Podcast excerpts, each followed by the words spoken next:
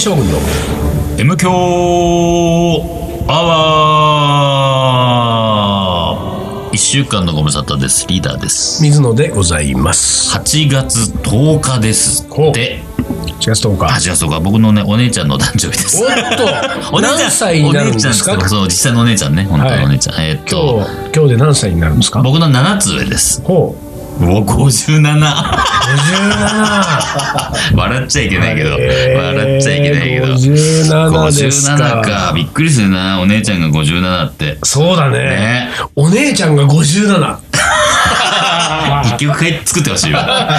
森山直太朗君あたりに。そうだすごいね森山直太朗君なら作ってくれんじゃないかな。そういうのありそうだもんね。そういう歌駐車場だらけの歌とか歌ってるそうそうそうお姉ちゃんがお57姉ちゃんが57。作ってほしいわ。で、8月10日ですよ。そうだねね、まだ、なんかすげえ暑いんまあ。お盆世の中的にはお盆ってやつ？お盆に突入するんじゃないですか？これで金曜だから土土日ぐらいからお盆休みを取って田舎に帰るうん。えー旅行に行くみたいな人が。そうだね。わあ、だから先週言ったけどさ、この週末とかに行きたいな、青森。ああそうかそうかなね。るほどねあのーなんかいろいろあってさ、うんあの、おばあちゃんの墓がね、どこにあるか俺は知らないんですよ。でも、だからどこにあるのかなし親戚のや人が、墓をね守らなきゃいけないからねそう、でもね、守る墓がないんで。墓がないんで、確か。守数々の墓を守ってきたリーダーが。うん。墓守りのリーダーだったんだけども、ない。守る墓がないんじゃ守る墓ないんですよ。おばあちゃんは。そう、ちょっとね、いろいろなんかあって、うん。どこ、どこのお墓に入ってんだろう。まあでも、まあ、それもあれじゃない？うんまたさこうあのー何？ファミリーストーリー的なさ。う自分で掘っていくわけですん。よ。掘っていく、そうだね。うん。おまさに。ばあちゃんのお墓、おばあちゃんはどこのお墓に入ってるのかを、うん。この夏さ、そうだね。リーダーが調べる旅に出るわけですよ。ね、だからおじいちゃんのお墓は、まあ、それこそあの金木町加瀬っていうね、うん。加瀬にあるんだけど、ん。そこにおばあちゃん入ってるのかどうかって知らないのよえおじいちゃんとおばあちゃんは一緒じゃない可能性がある。可能性がある。はそう。だからさあのーおばあちゃん亡くなった時は、まだうち長女も生きていて娘の長女も生きていて、でその後長女は乳がんで亡くなっちゃうんだけど、うん。うん。その亡くなったあたりにそのなんかね、おおばあちゃんは、あの最後結構老人ホーム入って、うん。まあ、そこで97ぐらいまで生きたのかな？6か7ぐらいまで、うん。ね。結構生きたのよ結構生きたって。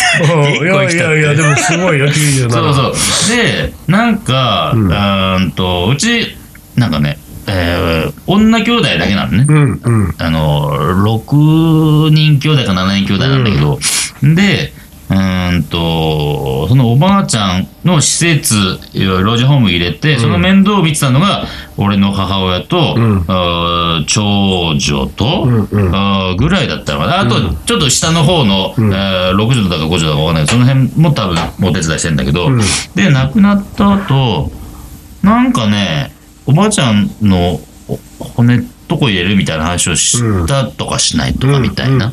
で、そのおじいちゃんの墓が、うんなんかもしかしたら、その、なんつうの、その辺の一帯の開発じゃないけあど、あ、はいはいはい。墓地墓地がなんかなくなったとかっていう話をなんか聞いてうん、じゃあどこに移動したのみたいな、うんあって、その辺をちょっと確認したいなあ、。それ父方？母方？母方。じゃあお母さんに聞くのそうそう。だから、あちょっと2枚ね、近場にいるから、うんうんうんうん母親も。それ聞こうかなと思って。ああ、そうなんだで。それをはっきりして、うん青森行きたいな。ああ、なるほど。霊が出てくるかもしれない。例が出ておばあちゃんのおばあちゃんのが。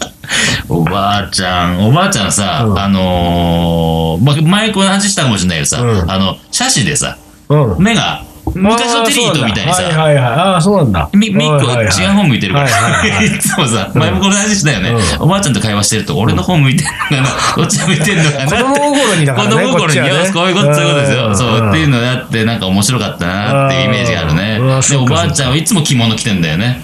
着物かもんぺ。あ、そう。えそういう時代の人でしたよ。へ着物家え。にいる時も着物着てるか、あとのうんうん農農作業、奈良仕事する時はもんぺ履いて、そうか、そうか。元気なおばあちゃんでしたよ。なるほどね。でもあれだね、なんかそういう、こう、ほら、うんあのーまさにお盆の時期はそういう亡くなった人に思いを馳せる時期なわけでね、しょ、そうですよね。思わせるのがいいね。最近、なんかよくあの M 響のリスナーに聞くのは、そのリーダーの身の上話がね、最近なんかとんと聞けなくて残念だという話を聞くわけですよ。なるほど。ううんんだからやっぱりこの時期はやっぱりね、ん。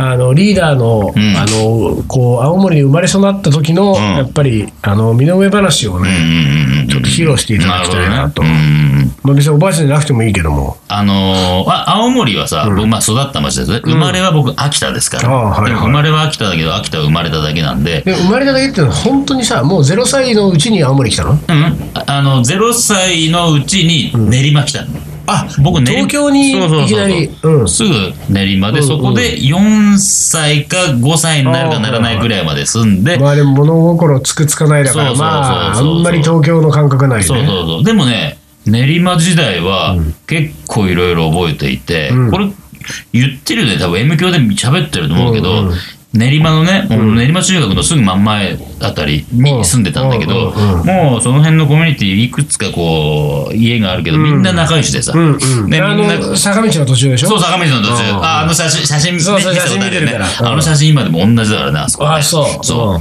う。で、まあ、そのご近所の人たちとよく遊んでいて、えーっと、多分俺と同年代ぐらいの、うん、本当当時だから3歳ぐらいだと思う。うんうん歩いてるから1歳じゃないと思うね。うんうんうんうん3歳ぐらいだと歩いて、もうそれこそな、半分おむつみたいなパンツ履いて、うんうんなんか長靴履いて、うん。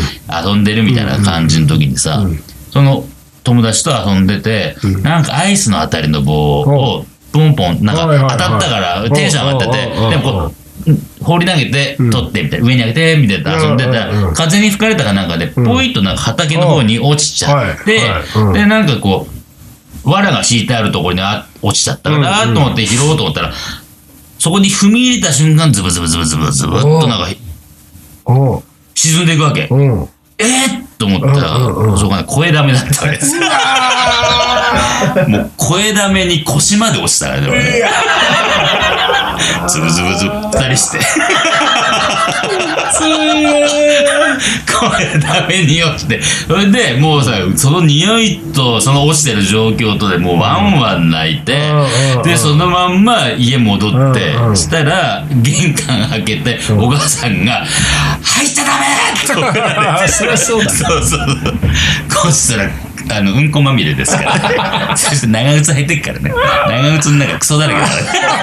ぐじょぐじょ言いながら、食事中の皆さんすいませんなんてこんなんで。っていう。そっからうんこまみれ盛りっていう名前が。そうそう、その当時ついたのあんたなんかずーっとね、つってついてねえわ。そうなんだ。っていうことがあったね、練馬。だから練馬はすごく鮮烈に覚えてんだ。ああ、そうか、そうか。う練馬イコールうんん。こ。練馬イコールうんこですよ。これダメですよ。練馬イコール。それで青森に、そっから青森。そっから岩手ね。岩手挟んでるから。俺岩手、小学校時代岩手だからさ。ああ、そうか、そうあれだ。うあのー、飴玉ポンと投げられたのは岩手？ん。うん、それは青森ね。あ青森。あ、ああ、まあ、そそうれ。は青森ね。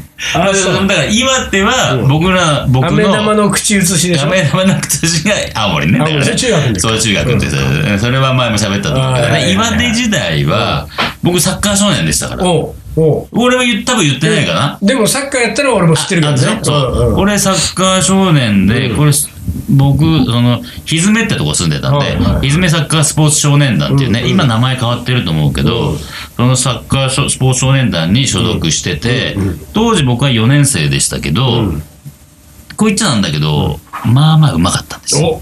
おなるほど。あの、小学生サッカー、小学生サッカーってさ、もう、3、4年生、3年生ぐらいがやるんだけど、うん。みんなバカだから、うん。ボールが転がると、ボールの方に、フはいはいはいはい。ァーみんな行くんうんうんうん。僕はさ、そサッカー知らねえな、こいつらと思ってるから、おうおう。おううん。こっちとらさ、もうあの、戦術お、戦術派だからね。もうその頃からもう小学校小学校の 4, 頃から年生の頃からもう戦術うんうんうん、サッカーっていうのは、こう、きっちりとフォーメーション取って、はいはい。うん。その、フォーメーションで相手の陣地で向かって、パスは出して、はいはいはいシュート決めるみたいなの、だって分かってるから、ボール転がったらみんなボールに向かってわーっていくみたいなバカな連中とは違うぞ俺はって思ってるから、ボールで転がっていくとその逆方向に走ってって、おーはいはいはい。フリーになると。そう、フリーになって、うん。味方が持ってくれたらパスもらってシュートするみたいなことがもうさ、小4でも。う。小4でできてるクレバーな、クレバーな盛りだったのうんでうん、やってたんですよ。だから本当、その当時、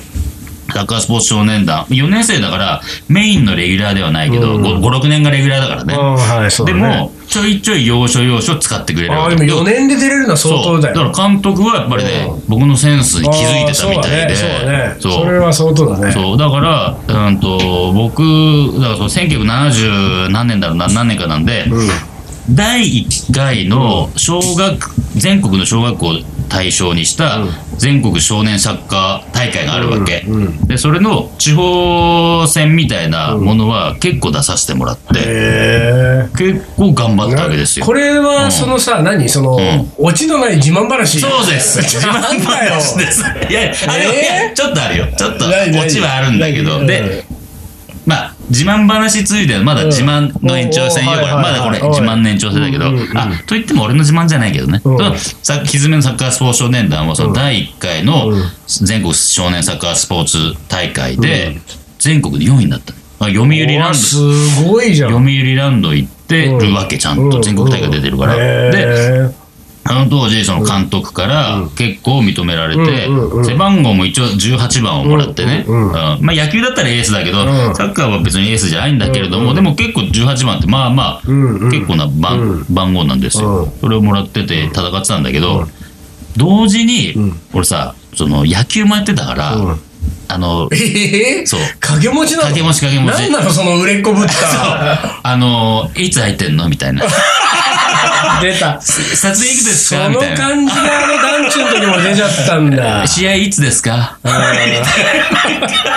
えっと、そこに、ああ、野球入ってるわ忙しいんですよね俺忙しいんですよ、俺。うん。みたいな。感じで、近所の、ほんと仲良かった、あの、まーちゃんと、としかずくんっていうのがいるんだけどうんうんうん、まーちゃんととしかずくん。は、あ、まーちゃんはちょっとスポーツ音痴だったんでやってないんだけど、としかずくんは野球やってたの。だから、野球仲間が近所にいたわけ。うん。で、サッカー仲間は小学校に近いところにいた、万福って言ってた学くんとかさ、としひでくんとかね。僕このとしひでくんは、高校の時に、中学の時に東北ユースとかにも選ばれたんだけど、へーキーパーでね。でうん体ででかかったのうんうんで、そっちは、普通、普段遊びはしないわけよ。うん。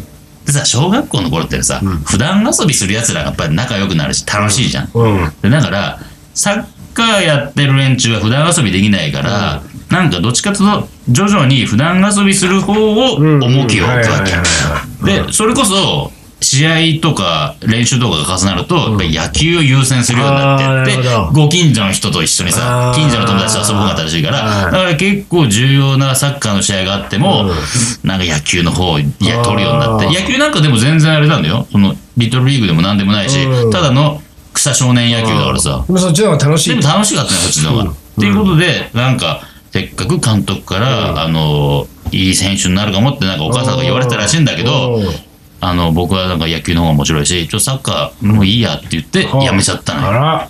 5年になる前に。そしたらうん、ワールドカップも見ずだ。もう見て、見てたね。もうあの、見てない？うん、そう？今回も。そう、だから今回も全然見てない見。てなかった。あ、そう。そんな、もうだからサッカーを忘れてしまったそう、んだもうサッカーも忘れてしまって。なんか、だからね、なんか、なんつうの？俺、こう、入り込みそうで入り込まないタイプ。はいはなんか。で、うちの、ものにならないものにならないタイプなんだよ。何も得ら得られないタイプ。うんそういう人生。では親もさ、うんあの、つまんなかったらやめていいよってさ、あまあねすぐ言うまあでタイプなの。もそれいいけどねうん。なんかやりなさいとか言わない親だったね。そんなさ、なんかちょっと可能性あるかもとか言われてそうさ、そうそうそうそうみんな親が必死になっちゃっても必死になってね。もしょうがない。いやそりゃそうだよね本当楽しいふうに、楽しく生きなさいって。しかしあれだね、その、なんかこう、サッカーの戦術に長けてさ、うんクレバーなだった小学生がさ、なんでこうなっちゃうかね？人生の戦術に長けて、人生の戦術はまるでないね。まるでない。てか戦術ってものはもうないもんね。あの頃のね、小4の頃のリーダーは、ね。うんどこ行ったんだろうどこ行ったんだろうわかね。んない。もうさ、そのワールドカップはまあ僕もほぼ見てないんでね、うん。もうね、もうすっかり終わったし、なんとも言えませんけれども、うん。たださ、あのーサッカーに限らずよ、うん。俺なんかテニスをやってる人に聞いたのかな、うん。聞いたんだけど、ん。テニスってん。強い人は大体性格悪いっつってる。あ、本当。で、スポーツは全般そうだって聞いたことある。うーん。うん、で確かにね、俺はスポーツはバスケット、ミニバスケットボールと、うんあのー剣道だからね、自分がやってたのは。自分のやってたスポーツで考えてみるとね、んやっぱ性格悪いやつ強いよね。結局ほら、サッカーもそうだけど、裏を書くわけそうね。ね。相手の裏を書いて、うん。だって相手が望んでる通りに動いてたら勝てないわけだから。相手がの裏を書き、ん。相手の嫌がることをやり、そういうことを素でできる人がさ、その、なんていうか、いいわけですよ、やっぱり。でもさ、でもそういう多分感覚で言うとさ、まあ、見てないのに何も言えないけど、んやっぱりさ、サッカーとかってさ、日本人、基本みんないい人だから そうね。ダメでしょ。ダメだね。うん絶対さ、海外の選手の方がさ、嫌なやつだもんね、絶対ね。なんかう、んあざといし。そうね。で、もう、当たりた方とかもね、海外は結構ね、性格悪い方がいいんだよ、うんなんか。やっぱり日本人ってやっぱりちょっとさ、んあの、遠慮気味でそうだね奥ゆかしくて。そうだね。うんうんちょっと、あの、フェアにやるか、みたいな感覚じゃん。そう。あのー、だからやっぱり柔道とか剣道みたいなさ、道、道だもんね。うんなんか精神性のさ、勝つま、勝ち負けじゃないみたいなさ。でもそのどうだって、うん剣道の世界だって、うん正々堂々と戦いましょうって言ったって、正々堂々とやんないやつの方が強いんだ強いのから。が。だからその勝ち負けで言ったらって意味でしょそうそうそう、そう。だからさ勝敗がつくものっていうのは、うん。基本、あの嫌なやつが勝つんですよ。これは。で俺はね、それそれで思いましたよ。俺小学校の時にね、あの運動会でうパン食い競争ね。小学校低学年の時ですよ。おー1年とか2年ぐらいの時うんうんうんにパン食い競争があってまあ多分だけど覚えてないけど30メートルぐらい走ったところにこうパンが。こうん。う紐ぶら下がってる。うんうん。でそれをうん。こうジャンプしてこうん。う噛みついて口でこうでその紐を食いちぎってうんうんそそのえっとパンを口に加えたまま残りの30メートルぐらい走ってゴールじゃない？でさそのパン食い競争で俺そのパンのところまではさダントツに1位でパンにたどり着いたわけ。でそこでそのパンをこうジャンプして食いつこうとするんだけどな,、まあ、なかなか食いつけないってやってたら俺より後に来たやつがあのポーンって飛んで手でちぎって走ってったよ。でその時にうん。まずん。浜北市立浜田小学校の運動会のパン食い競争のルールはそんなにきっちりしてなかったわけ。だから先生もうん。あれ？今のは、いいのかなどうなん違反なのか、うん、まあでもそんなまあ小学校低学年が楽しそうにやってるぐらいの話だかうん。ら、それでいいかぐらいのことで、うん。結局、でも俺は、周りで、そいつうん。がポンって手で取ってわーって言ったから、うん。後ろから来たやつも、あみんなそうなる手で言っていいんだってなって、手で言ってる前例できちゃったからね。そう。うん。でも俺は、いやいや、パン食い競争って、口で加えないとダメなんじゃないのと思って、最後まで口でジャンプ何回も飛んで、うん。俺ビリだったの。で、番組競争の美意識を取ったわけだね。そう。で、あの時にさ、俺は単純に、おかしいじゃん。うんうんうんうん。なんかう、んそれずるじゃん。そうだね。悔しいお前らパン食い競争たるもの。そうそうそう。で、で、あの時、その、ただ悔しい気持ちをん持ったまま、終わったけれども、ん今思えばですよ。うんああいう時に手でパンって取っていけるやつが人生は勝つんだ。よ。だから、俺は人生で勝てない人間だってことは、あそこでやっぱ悟らなきゃいけなかったそうだね。もう小学校2年ぐらいでもう見えてんだ。うんうんそうだね。うん。うん。で、あの時さ、手で取ってったやつはさ、うんもう今立派になってると思うよ。そうだね。あ、成功してるね。成功してるよ、ビジネスとかですっごい成功してるね。だから俺はさ、もう、今思えばですよ、うん。それをだから、その時にね、担任の先生でもいいし、うん。親でもいいしね、うん。周りのん。友達のお父さんでもいいよ、うん。誰か教えといてよと。ね。い。や、お前が今日やったあれはね、ルール通り守ったと。でも人生は、ルール通りやったら勝てないんだよと。ね。うんあほら見てみろあいつ、手で取ってっただろ、うん。みんなに1位じゃん、よかったじゃんって言われて、美味しそうにね、ん。パンも食べてると、うん。こっちはもうパンももう、うん。口で加えてるからぐっちゃぐちゃだよ、ぐちゃぐちゃになってるしね。うん。もう首も痛いし、上ばっかりもう見せたら。いいとこ何もないよほんでなんか負け犬みたいになって、うん。ビリだしね、もうこっちは。そういうもんだよって誰かが教えてくれてれば。だから君もパンを素手で掴み取って、ちょっとずるでもん。素手で掴み取ってゴールまで行くやつになるのかん、もしくは君はこれから先何十年かある人生で勝つことはもう諦めなさいと。ね。そういうことを言ってくれないとさ、やっぱ担任の先生が。ビリでもいいんだよ。君はもう勝てない人生だ。勝てない人生なんだよ。勝てない人生を生きなさいと。そしたら俺もうちょい楽だったよそうだね。本当に。でも学びますよ、そういう意味じゃ、スポーツはそうだね。いろんなことを。確かにそうだね。うん、本当に。確かに、だから、本当さ、スポピピなったんだっけ？なったなった。ね。うんなったんで、まあ、スポーツの話この辺にしてるけど、結構やっぱあるね、そういうのね。あるんですよ。あるね。だから俺もやっぱりスポーツは中学までは野球、ね、中1の前半まで野球いたけど、やっぱりそうさ、なんか、こいつらと一緒にできないと思ったもんね。ああ、そうね。ああ、なんか変わっちゃったんで。そうなんだよね。まあ一旦 CM 行きましょう。一旦 CM です。将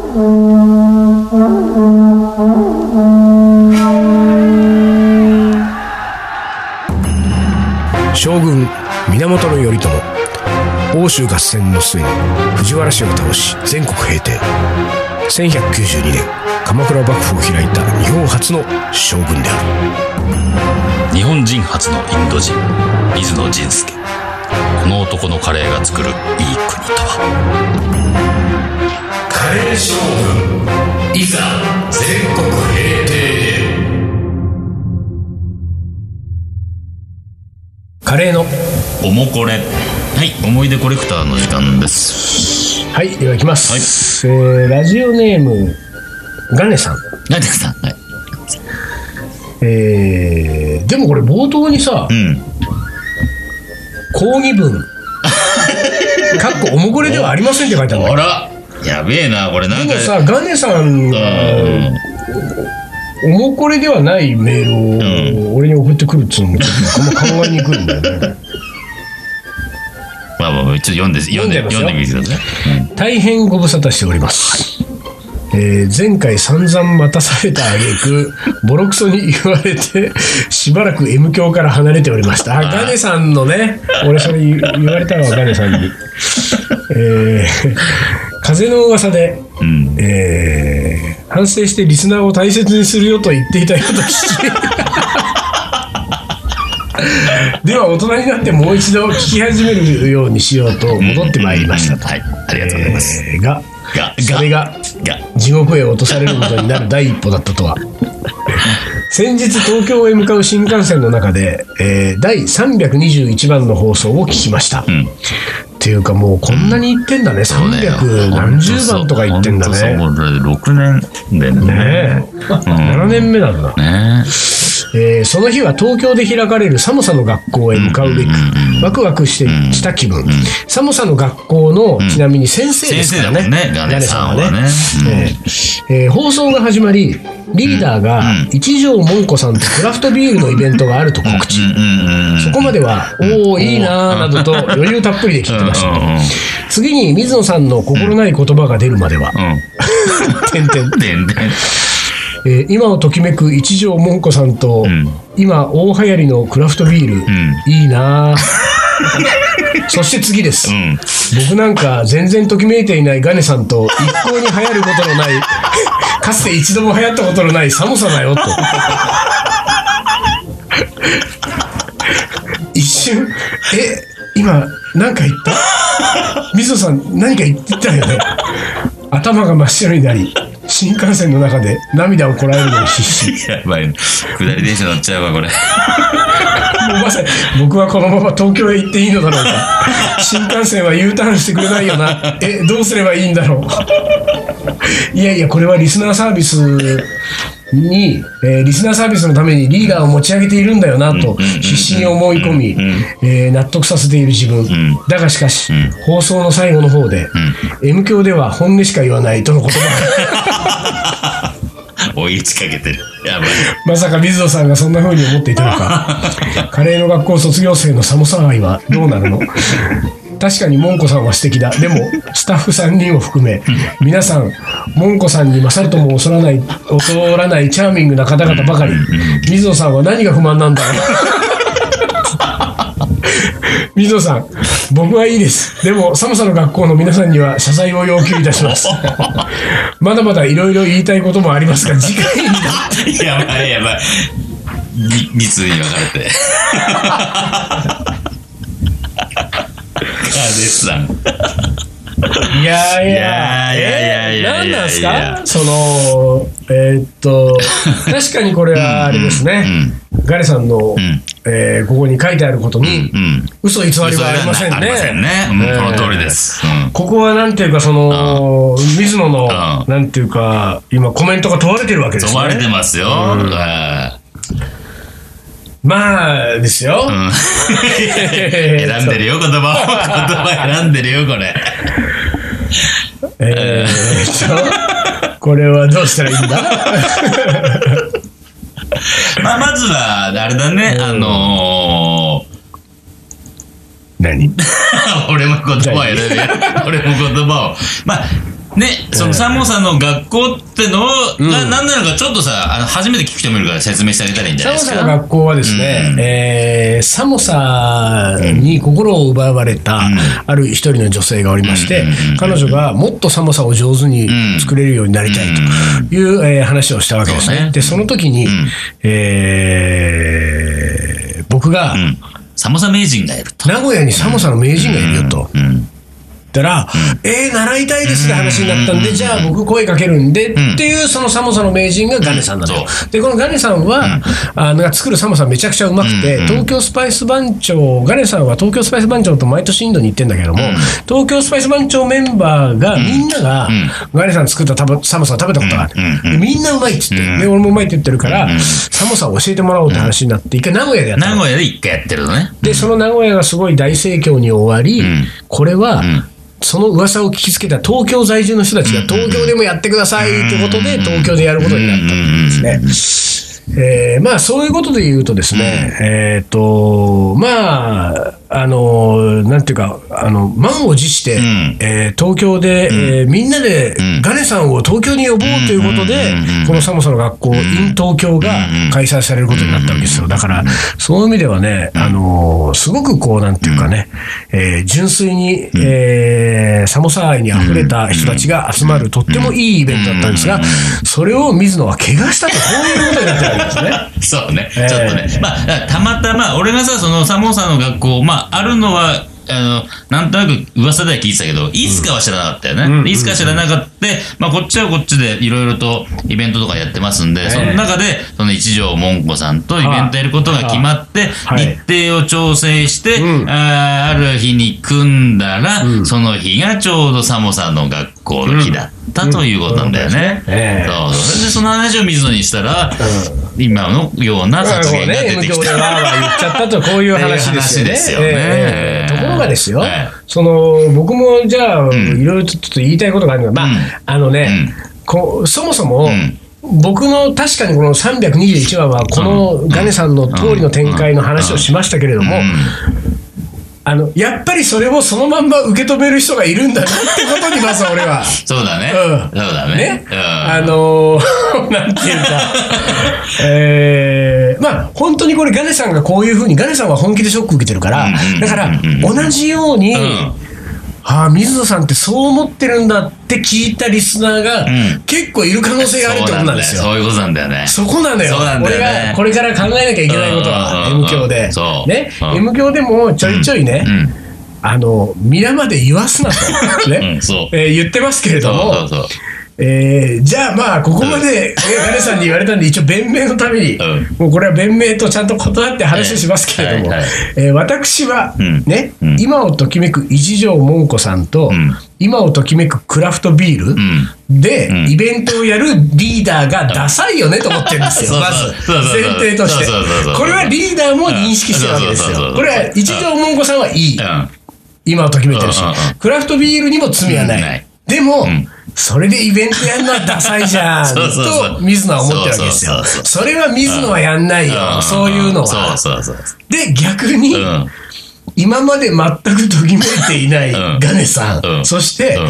これから先も今までもこれから先もん。一向に流行る可能性のないん。寒さだからこそん面白いんじゃん。だから俺前向きにやるんじゃん。う。こっちの方が本当に楽しくて、こっちの方が本当にやりたいし。こっちの方がかっこいいじゃんと思ってるわけですよ。ってことを皆まで言わすなっつうことだよ説明した時点で、これが、説明がダサくなっちゃうから、ね。そうなんですよ。これを分かってる一応体で、うん。まあ俺とリーダーの間では分かってる体で喋ってるからうん、ああ喋るけれども、うん。そしてリスナーの、まあおそらく僕の感覚で言うと、6割ぐらいの人はうん、そこも踏まえて聞いてくれてるかなと思ってるけどもしかしたら6、7割ぐらいの人が分からずにああ、水野さんも、一条もんこさんとクラフトビールに憧れてるんだと思ってる可能性があるわけでしょ？そうね。額面通り受け取っちゃってる可能性があるんだよね。うんここなんですよ難しいね。でも俺はこの寒さのが学校のこの現場ではね、うん僕は話はしたんですけれども、結果、あの、なんていうか、あの、結論をね、うん見てくださいよと。ね。水野、あ、リーダーは一条もんこさんとクラフトビールを選んだ。んね。僕はガネさんと寒さを選んだからここにいるんですよって話をしてるわけ。ね。そこが全てなんですよ。もう、世の中は結果が全てですから。ね。あの、だから皆さんは、うんあのー確かにうん M 強アワーは、うん。本当のことしか言えませんけど、はい言いませんけれども。言いませんけどもねえっ、と、本当のことを言わずして、本当のことを言そってるうそうそうそう。なんつうんだろうね。こううまい、なんか説明ねえがね、こういうさ、なんだろうね。あのー、なん、なん、なんだろうねなどうやって説明したらいいんだよ。だから、その、こう、行間を読み取ってほしいとかうんうん行間を読みね。取る。そうね、そういうのとか、あのー、なんか切らずしてなんとかみたいなさ。そうねそういう感じそう、そうなんですよ。よ。だから僕は、うんあの、ガネさんっていう、うんえー存在と、ん寒さというものうんに、ものすごい可能性を感そじてるわけ。ね。そうだから、あの、これからも、ん僕は、んガネさんと寒さの味方ですから。そうだよね。もう、この回、うんお蔵入りにしようかな。いうわけでという。わけですからね。ええさん。というかね、多分ね、このこれから先、この学校ね、チャイの学校っていうのもやったし、うん。サムさんの学校、チャイの学校ってやってるんだけど、この先、今、俺が予定してるのは、うん。アチャールの学校と、ラッサムの学校っていうのを予定してるんだ。よ。だからね、その辺のラインナップ出てったのを見てくれればわかるようにニッチなところで面白がることがかっこいいっていう、一応それは僕のセンスなんですよ。で、これは届かない人もいるけれども、でも、南インド料理の学校みたいなことをやるよりも、ん。ラッサムの学校の方がかっこいいじゃん、面白そうじゃんっていう、そこに、えー、なんていうかね、うん。仲間入りをしてもらってるっていうことで、そういうことですよガレさん、うんえー一つ、ん。まあ今日はもう時間がないんでね、はい。えーこの辺にしておきますけれども、ん。おそらくですよ、ん。来週この、うん。まだまだいろいろ言いたいことが次回に待ってますからはいはいはいはい。ね、また次回も僕はボロクソに言われる可能性ありますけれども。えーまあリスナーの方はね、うん。えーまたこれ次回の、うんはい。えー水野が叩かれるのを楽しみにしていただいて、えーということで、今日はちょっともう時間もないね。いかない。ので、つ名言なしね。名言なしで。わかりました。はい。はい。じゃあ、えー今週はこの辺で終わりにします。はいえーカレー将軍の M 強アワー、この番組はリーダーと、水野がお送りしました。それじゃあ今週はこの辺でおつかり。お疲れ。